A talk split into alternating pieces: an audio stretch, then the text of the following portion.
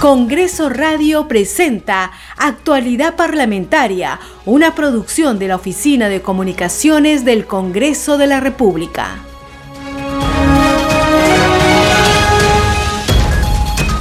Muy buenos días, bienvenidos a una nueva edición de Actualidad Parlamentaria a través de Congreso Radio, un Congreso para todos. Hoy viernes 25 de marzo de 2022 los acompañamos José Trujillo Ripamonti en la conducción y Franco Roldán en los controles. Sintonícennos durante los próximos minutos para realizar juntos un completo recorrido por las noticias más importantes del Parlamento Nacional. Este programa se escucha en las regiones del país gracias a las siguientes emisoras. Radio Inca Tropical de Abancay en Apurímac, Cinética Radio en Ayacucho, Radio TV Shalom Plus de Tingo María, Radio Las Vegas y Radio Star de Moyendo en Arequipa, Radio Madre de Dios de Puerto Maldonado, Radio Amazónica de Satipo en Junín, Radio TV Perú de Juliaca en Puno, Radio Amistad de Lambayeque, Radio El Pueblo de Ayacucho, Radio Satel Perú de Lampa en Puno, Radio La Voz del Valle de Aplau en Arequipa, Radio Líder de la Unión en Piura, Radio Victoria de Ocros en Huamanga y Radio Macedonia en Chuschi, Ayacucho. De inmediato vamos con nuestros titulares. Congresistas de las diversas bancadas parlamentarias realizan hoy diferentes actividades de fiscalización durante el último día de la semana de representación. En la víspera, la presidenta del Congreso, Mari Carmen Alba Prieto, presentó en Lambayeque la autógrafa de ley que aprueba créditos suplementarios para el financiamiento de mayores gastos en el gobierno nacional, gobiernos regionales y locales. La titular del legislativo subrayó que con estos créditos suplementarios será posible que más de 4 millones de peruanos de escasos recursos accedan al servicio de agua potable, que se mejoren y construyan nuevos colegios en diferentes regiones del país y principalmente se adquieran vacunas contra la COVID-19. En Amazonas, la congresista Mary Infantes de la bancada Fuerza Popular alertó que la institución educativa número 17047 Juan Blas Valera de Puerto Naranjitos no cuenta con el servicio de agua potable desde hace 90 días. En Ayacucho, el congresista Germán Tacuri de la bancada Perú Libre constató el deterioro de equipos de ecografía, rayos X, mamografía y tomografía del hospital regional. Congresistas de las regiones de Amazonas, Moquegua y San Martín constataron las malas condiciones en las que se encuentran los colegios de estas zonas del país. El vocero de Alianza para el Progreso, Eduardo Salguana, ratificó que su agrupación política no acudirá a la reunión del Acuerdo Nacional, agregó que su bancada respalda la moción de censura al ministro de Salud, Hernán Condori.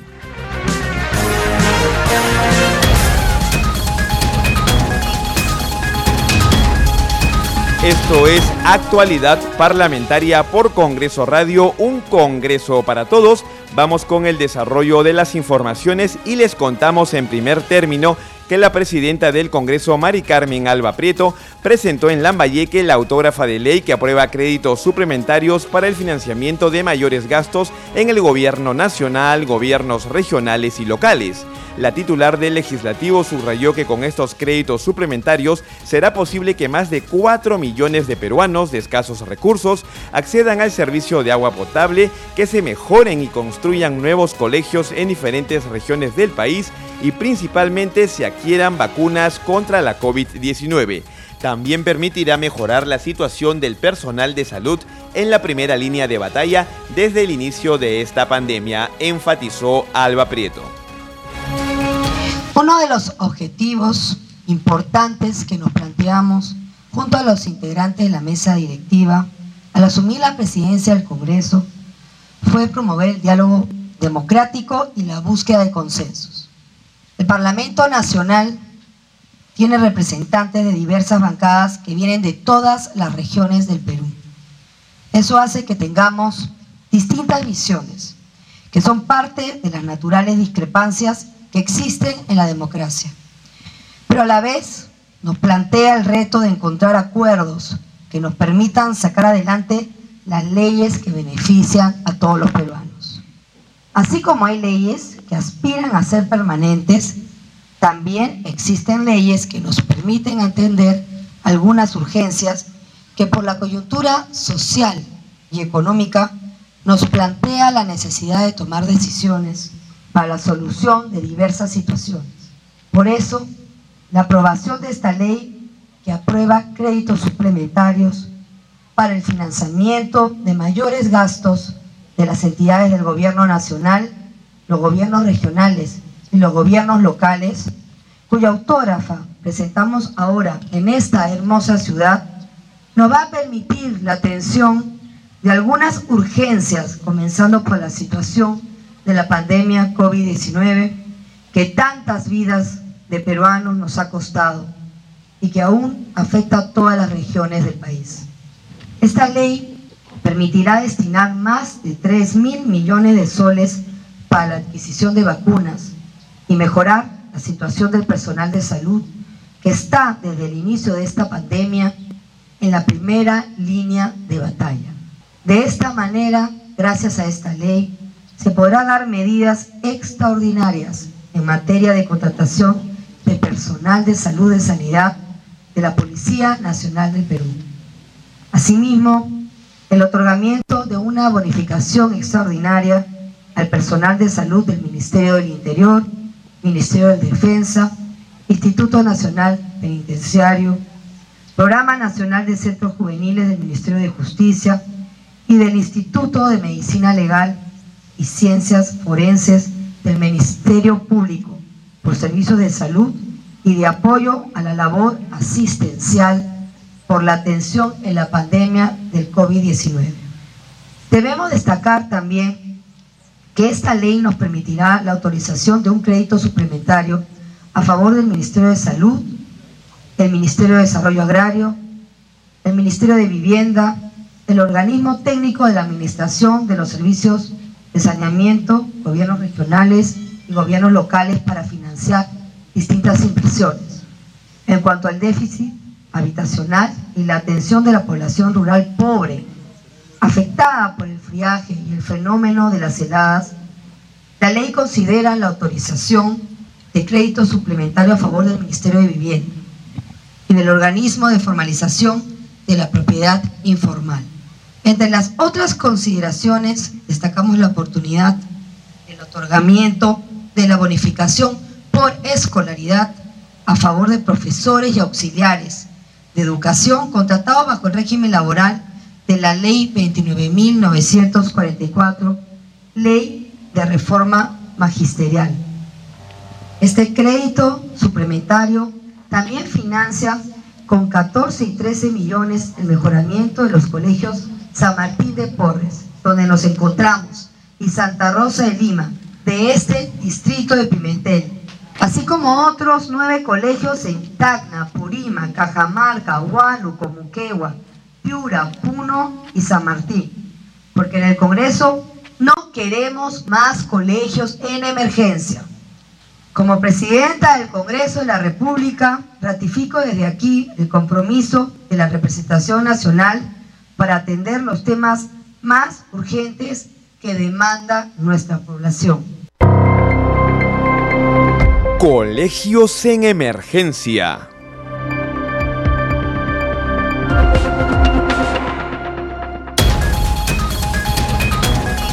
Estamos en actualidad parlamentaria por Congreso Radio, un Congreso para todos, e iniciamos nuestra secuencia Colegios en Emergencia, indicándoles que como parte de la semana de representación y la campaña Colegios en Emergencia, la presidenta del Congreso concluyó ayer jueves sus actividades en la región Lambayeque. La titular del Parlamento Nacional fiscalizó el funcionamiento de colegios y hospitales. Como todos ustedes saben, hemos llegado a esta linda región Lambayeque el día martes en la tarde. Hemos tenido distintas actividades. Hemos estado ayer en el hospital de Farreñafe, hemos estado en Chiclayo, en, el colegio, el primer colegio rural en Lambayeque. Hemos estado también en el Hospital Aguinaga, en Chiclayo, en lo que corresponde a nuestra semana de representación, fiscalizando, viendo in situ las necesidades que tienen los colegios, los hospitales, y nos vamos con una preocupación muy grande de ver la realidad de lo que pasa en esta región. Dentro de las funciones de un congresista no solamente está la de legislar, sabemos que está la de representar y fiscalizar. Y en esta semana de representación, primera semana de representación que, que, estoy haciendo fuera de Lima, eh, quería empezar con esta linda región para luego de ver esta realidad hacer todas las gestiones necesarias y visibilizar todos estos problemas que aquejan a esta región para que pueda el Ejecutivo tomar en cuenta y voltear a ver qué es lo que sucede en la Mayeque. Yo les agradezco mucho por la hospitalidad, el cariño que he recibido de que he llegado a esta linda región. Hoy día en la tarde partimos, regreso a Lima. Es la primera visita, pero no será la última. Muchas gracias. Continuamos con nuestra secuencia Colegios en Emergencia y es hora de contarles que la congresista Francis Paredes de Perú Libre fiscalizó las instalaciones educativas en la región Ucayali junto con la Contraloría General de la República y el Programa Nacional de Infraestructura Educativa PRONIET. La legisladora advirtió la cobertura de Internet. Esta solo llega al 33% de los centros educativos llegar a seis instituciones educativas acompañados de la Contraloría General de la República, la Procuraduría General, PRONIET, quienes se han tomado no solamente eh, esta responsabilidad también por las condiciones que se encuentra la región de Ucayali y dentro de ello también el Colegio de Ingenieros. En la primera visita que nosotros hemos tenido, hemos estado con la institución educativa 64026 de Manantay, donde pudimos nosotros eh, recoger no solamente in situ la situación deplorable e inhabitable que se encuentra esta institución con aulas rajadas, columnas en pésimas condiciones. Necesitamos nosotros de todo este trabajo que hemos hecho el día de ayer declarar en emergencia a la educación en nuestra región. Por ello, canalizando todo este espacio que hemos encontrado, ayer de manera inmediata con Proniet nos dirigimos también al gobierno regional, porque nos mencionaba la directora que ya contaban con la buena pro con un convenio que está haciendo la municipalidad de Manantay juntamente con el gobierno regional. En ese sentido, ya tenemos aquí el presupuesto para incluso se incluye el plan de contingencia para el traslado temporal de todos nuestros alumnos. También hemos estado en la institución educativa Mario Peso donde hemos encontrado otra realidad que no cuentan con el saneamiento físico legal y ese es un problema casi en la mayoría de instituciones educativas. No solamente no tienen el saneamiento, no cuentan con los servicios básicos, agua, desagüe, electrificación y qué decir pues de la cobertura de Internet que solamente llega al 33% de las instituciones educativas. Ello nos hace pensar que eh, tenemos que seguir trabajando para cerrar brechas en este espacio de la emergencia de las instituciones educativas a nivel nacional, incluyendo mi región. Por su parte, la congresista Ruth Luque Ibarra de la bancada de Juntos por el Perú visitó el Colegio Mateo Pumacagua en la localidad de Sicuani, provincia de Canchis, región Cusco, para constatar sus requerimientos y supervisar el proceso de retorno de los alumnos a las clases presenciales. Y en Amazonas, la congresista Mary Infantes de Fuerza Popular alertó que la institución educativa número 17.047 Juan Blas Valera de Puerto Naranjitos se encuentra sin servicio de agua potable desde hace 90 días. El representante de los padres de familia pidió apoyo para la reconstrucción del colegio tras el último desborde del río Utcubamba. Estamos nosotros en el caserío de Puerto Naranjitos, que pertenece al distrito de Jamalca, provincia de Ucubamba, en esta escuela que se llama el colegio, disculpe, se llama Juan Blas Valera, eh, tiene el colegio, el eh, de primaria y secundaria. Eh, nosotros estuvimos desde el comienzo en este colegio, ya vamos como es la cuarta vez de la visita, ya que se presentó el terremoto del 29 de noviembre, donde se quedaron completamente destruidos todo el colegio primario y posteriormente tuvo la mala suerte de la salida del río Cubamba, que es un río de gran proporción, destruyendo parte del colegio secundario, donde se quedó completamente destruido, perdiéndose gran parte o todo lo que es su, su máquina de cómputo, destruyéndose todo el servicio de agua y luz, y gracias al trabajo de los padres, de los mismos alumnos, del director y de los profesores, que está mejorando el colegio secundario que como ustedes ven es de material noble. En cambio, el colegio primario fue construido de adobe. Pero a pesar de que hemos pedido ayuda, no tenemos. Congresista, usted se encuentra, lo que se encuentra a su alrededor de usted es el área donde se debería eh, reconstruir el colegio. Todo el colegio primario, como usted ve, ahorita le vamos a pasar al director de este colegio, Juan Blas Valera. Podríamos conocer tal vez parte de lo que ha quedado de este centro educativo Juan Blas Valera. ¿Podríamos, este, podría mostrarnos? Claro, este ha sido el patio del colegio primario, donde se ha sacado de acá toneladas de barro traídos del río, piedras y todo esto. Hablamos con el director del colegio Juan Blas Valera para que él explique en forma más detallada. Por acá, el 2 de diciembre quedó completamente destruido por las aguas del río Cubamba. En momentos, como ustedes pueden apreciar, se está haciendo los trabajos de mejora para que puedan ser colocados cuatro módulos que nos ha dado la provincia. Bueno, este colegio es uno de los más grandes del distrito de, de Camalca. Tenemos 200 estudiantes en secundaria, en primaria tenemos 103 y en ya tenemos 33 niños. Ahora les contamos que congresistas de las regiones de Amazonas, Moquegua y San Martín constataron de primera mano las malas condiciones en las que se encuentran los colegios de estas zonas del país. Las actividades de fiscalización se enmarcaron en la semana de representación y la campaña Colegios en Emergencia. Escuchemos el informe de Congreso TV.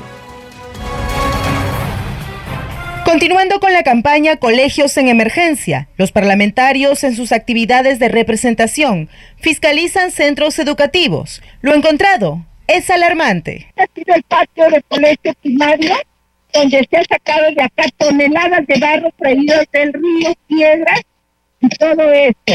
Hablamos con el director Esa es la precaria situación en la que se encuentra el Colegio Alfonso Alvarado, en Bagua Grande, provincia de Utcubamba, región Amazonas. En diciembre del 2021, la infraestructura fue inundada por el desborde del río de la zona. Porque hasta acá, ahí están las señales del agua que se inundó todo el colegio. Acá ha tenido que trabajar mucha gente, los mismos alumnos, los profesores, los directores, los padres de familia que han venido desde el sur de Santa Domingo Este es la municipalidad de Jamaica, pero sin embargo el gobierno regional y del gobierno de Cusco ha enviado nada de ayuda. En una situación similar también se encuentra el colegio del distrito La Capilla en Moquegua. Así lo informó el congresista de Perú Libre, Jorge Coaila. Esta, esta institución educativa está en una comunidad donde ha, sufrido una falla geológica, entonces todavía tiene una infraestructura precaria. Necesita de inmediato el apoyo del sector como es el sector de educación. En el caso del distrito de la Capilla, también la institución educativa no cuenta con una infraestructura eh, de acuerdo y para, como para poder eh, atender a los alumnos, falta agua, no tiene servicios básicos concluidos. Mientras tanto, en Moyobamba la congresista Carol Paredes visitó el colegio Antonio Simons Vela. Allí se espera que los techos sean reparados, instalen el biogestor y coloquen separadores de aulas hasta que puedan tener una nueva infraestructura. Los congresistas continúan inspeccionando las escuelas a nivel nacional para obtener de primera mano toda la información de las dificultades que existen. Los estudiantes merecen colegios de calidad en el reinicio de las clases presenciales. La Constitución Política del Perú señala que la educación es un derecho humano fundamental que garantiza el desarrollo de la persona y de la sociedad. Congreso Radio, un Congreso para todos.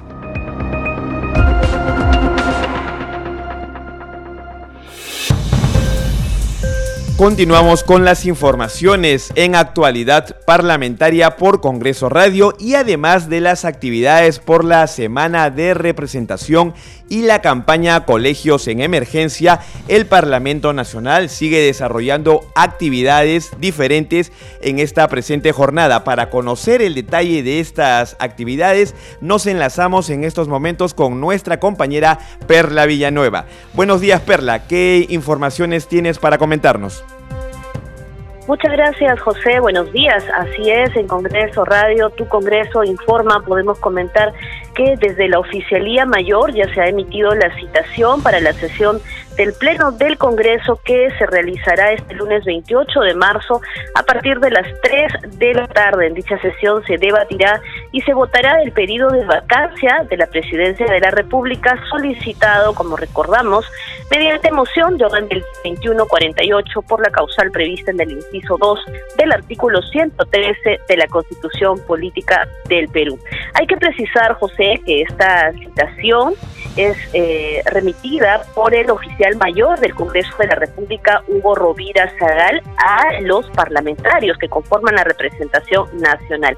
Y a la letra, la citación dice lo siguiente, señor congresista de la República, por disposición de la señora presidenta del Congreso de la República, cumplo con citar a usted la sesión del Pleno que se realizará el lunes 28 de marzo del 2022 a las 3 de la tarde, a la cual podrá asistir presencialmente en el hemiciclo de sesiones o virtualmente en la plataforma de sesiones del Congreso. En dicha sesión se debatirá y se votará el pedido de vacancia de la presidencia de la República solicitado mediante moción de orden del día 2148 por la causal prevista en el inciso 2 del artículo 113 de la Constitución Política del Perú. 25 de marzo del 2020 Atentamente, Hugo Rovira Zagal, oficial mayor del Congreso de la República. Con esto, José, ya se oficializa y eh, ya hay entonces eh, la citación para los parlamentarios a esta sesión plenaria del lunes 28 de marzo. Pero como lo han mencionado, las actividades en el Parlamento Nacional hoy, último día de semana de representación, continúan. También hay comisiones ordinarias y grupos, así como mesas de trabajo, que ya se encuentran en actividad desde muy temprano. Vamos a dar cuenta de alguna de ellas. A las 10 de la mañana, la congresista Susel Paredes, que realice el conversatorio aporte de los médicos veterinarios en la salud pública. A la misma hora, el Grupo Parlamentario Renovación Popular también se está organizando el evento vigésimo primer aniversario de la conmemoración del Día del Niño por Nacer. Una hora después, es decir, a las 11 de la mañana, sesionará de forma reservada la Comisión Investigadora de las Elecciones Generales 2021. También a las 11 de la mañana sesiona la Subcomisión de Acusaciones Constitucionales. Entre otros temas, se tiene previsto, según la agenda publicada en el portal web del Congreso, la audiencia de la denuncia constitucional 196 formulada por la fiscal de la Nación contra el expresidente de la República, Martín Alberto Vizcarra Cornejo. Más tarde, José, a las 4 de la tarde, sesiona de forma reservada también la Comisión de Pueblos Andinos, Amazónicos, Afroperuanos, Ambiente y Ecología. Recordar que esta comisión tiene facultades de comisión investigadora encargada de investigar en un plazo de 90 días hábiles las acciones de los funcionarios públicos y privados que ocasionaron el derrame de petróleo de la empresa multinacional Repsol en Ventanilla, así como sus consecuencias en el medio ambiente y su ecología. Es un poco, José, eh, dar cuenta de lo que va a suceder hoy, la jornada de trabajo en el Parlamento Nacional y por supuesto nuestros oyentes van a poder estar informados sobre todo eh, el acontecer parlamentario a través de la multiplataforma de noticias del Congreso de la República. Seguimos contigo en la conducción, José. Buen día. Buen día Perla, gracias por tan completo despacho y siempre puntualizar eh, acerca de la citación ya confirmada y oficializada al Pleno del Congreso para este lunes con el objetivo de poder analizar el proceso de vacancia en curso contra el presidente de la República, Pedro Castillo. Continuamos con las informaciones en Congreso Radio, un Congreso para todos. Y es momento de comentarles que el vocero de Alianza para el Progreso, Eduardo Salguana, ratificó que su agrupación política no acudirá a la reunión del Acuerdo Nacional. Escuchemos la entrevista de nuestra compañera Perla Villanueva. Estamos en compañía del congresista Eduardo Salguana, vocero de Alianza para el Progreso. Congresista, gracias por este contacto, comunicación con nosotros. Buenas tardes, el gusto es mío, Perla. Encantado de conversar contigo. Gracias, congresista. Bueno, el Poder Ejecutivo ha convocado a una reunión para el Acuerdo Nacional para este sábado 26, congresista, y ya desde eh, su agrupación política, Alianza para el Progreso, se ha anunciado que no se va a acudir a este foro del Acuerdo Nacional. Bueno, efectivamente, el partido a través de nuestro líder, el ingeniero César Acuña, ha ha fijado la posición del partido y por consiguiente la posición de, la bancada en relación a, la inasistencia de APP a esta convocatoria al acuerdo nacional, ¿no? Eh, considera el partido que siendo una convocatoria eh, con dos días previas a la realización del pleno donde se vería la moción de vacancia presidencial, eh, resulta siendo inadecuado, ¿no? Que se convoque en esta oportunidad. Quizás eh, eh, dejar en claro que APP no se jamás va a, tener una posición en, en, favor del diálogo entre los peruanos. Sin embargo, consideramos que eso tiene que ser usado de manera adecuada en los tiempos pertinentes y en los momentos que correspondan. Caso contrario, podría verse pues como una suerte de utilización con intereses políticos, ¿no? De un de una reunión que, que resulta de mucha trascendencia para los destinos del país. Efectivamente, usted bien sabe la trayectoria democrática de APP, el ingeniero Acuña es un líder eh, de importancia nacional, con una trayectoria política trascendente para la nación, y él y su partido y nuestro partido siempre hemos acudido a todas las instancias de diálogo, las veces que el presidente nos ha convocado a Palacio, hemos concurrido con el ingeniero, él ha ido como presidente del partido, en mi caso como vocero de la bancada, la propia bancada hemos acudido a Palacio de Gobierno, le hemos brindado la, confianza a dos gabinetes, eh, hemos votado en contra de la primera moción de vacancia, o sea, más muestras de generosidad política, más muestras de diálogo, eh, no se le puede pedir a APP que ha demostrado con hechos su comportamiento y su enorme responsabilidad con el país, ¿no? Pero creemos... Este programa se escucha en las regiones del país gracias a las siguientes emisoras. Radio Inca Tropical de Abancay en Apurímac, Cinética Radio en Ayacucho, Radio TV Shalom Plus de Tingo María, Radio Las Vegas y Radio Star de Mollendo en Arequipa, Radio Madre de Dios de Puerto Maldonado, Radio Amazónica de Satipo en Junín, Radio TV Perú de Juliaca en Puno, Radio Amistad de Lambayeque, Radio El Pueblo de Ayacucho, Radio Satel Perú de Lampa en Puno, Radio La Voz del Valle de Aplau en Arequipa, Radio Líder de la Unión en Piura, Radio Victoria de Ocros en Huamanga y Radio Macedonia en Chuschi, Ayacucho. De inmediato vamos con nuestros titulares. Congresistas de las diversas bancadas parlamentarias realizan hoy diferentes actividades de fiscalización durante el último día de la semana de representación. En la víspera, la presidenta del Congreso, Mari Carmen Alba Prieto, presentó en Lambayeque la autógrafa de ley que aprueba créditos suplementarios para el financiamiento de mayores gastos en el gobierno nacional, gobiernos regionales y locales. La titular del legislativo subrayó que con estos créditos suplementarios será posible que más de 4 millones de peruanos de escasos recursos accedan al servicio de agua potable que se mejoren y construyan nuevos colegios en diferentes regiones del país y principalmente se adquieran vacunas contra la COVID-19. En Amazonas, la congresista Mary Infantes de la bancada Fuerza Popular alertó que la institución educativa número 17047 Juan Blas Valera de Puerto Naranjitos no cuenta con el servicio de agua potable desde hace 90 días. En Ayacucho, el congresista Germán Tacuri de la bancada Perú Libre constató el deterioro de equipos de ecografía, rayos X, mamografía y tomografía del hospital regional. Congresistas de las regiones de Amazonas, Moquegua y San Martín constataron las malas condiciones en las que se encuentran los colegios de estas zonas del país. El vocero de Alianza para el Progreso, Eduardo Salguana, ratificó que su agrupación política no acudirá a la reunión del Acuerdo Nacional, agregó que su bancada respalda la moción de censura al ministro de Salud, Hernán Condori.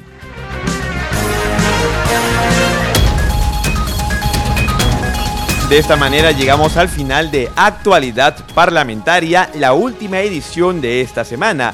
Estuvimos con ustedes José Trujillo Ripamonti en la conducción y Franco Roldán en los controles. Feliz fin de semana. Congreso Radio presentó Actualidad Parlamentaria, una producción de la Oficina de Comunicaciones del Congreso de la República.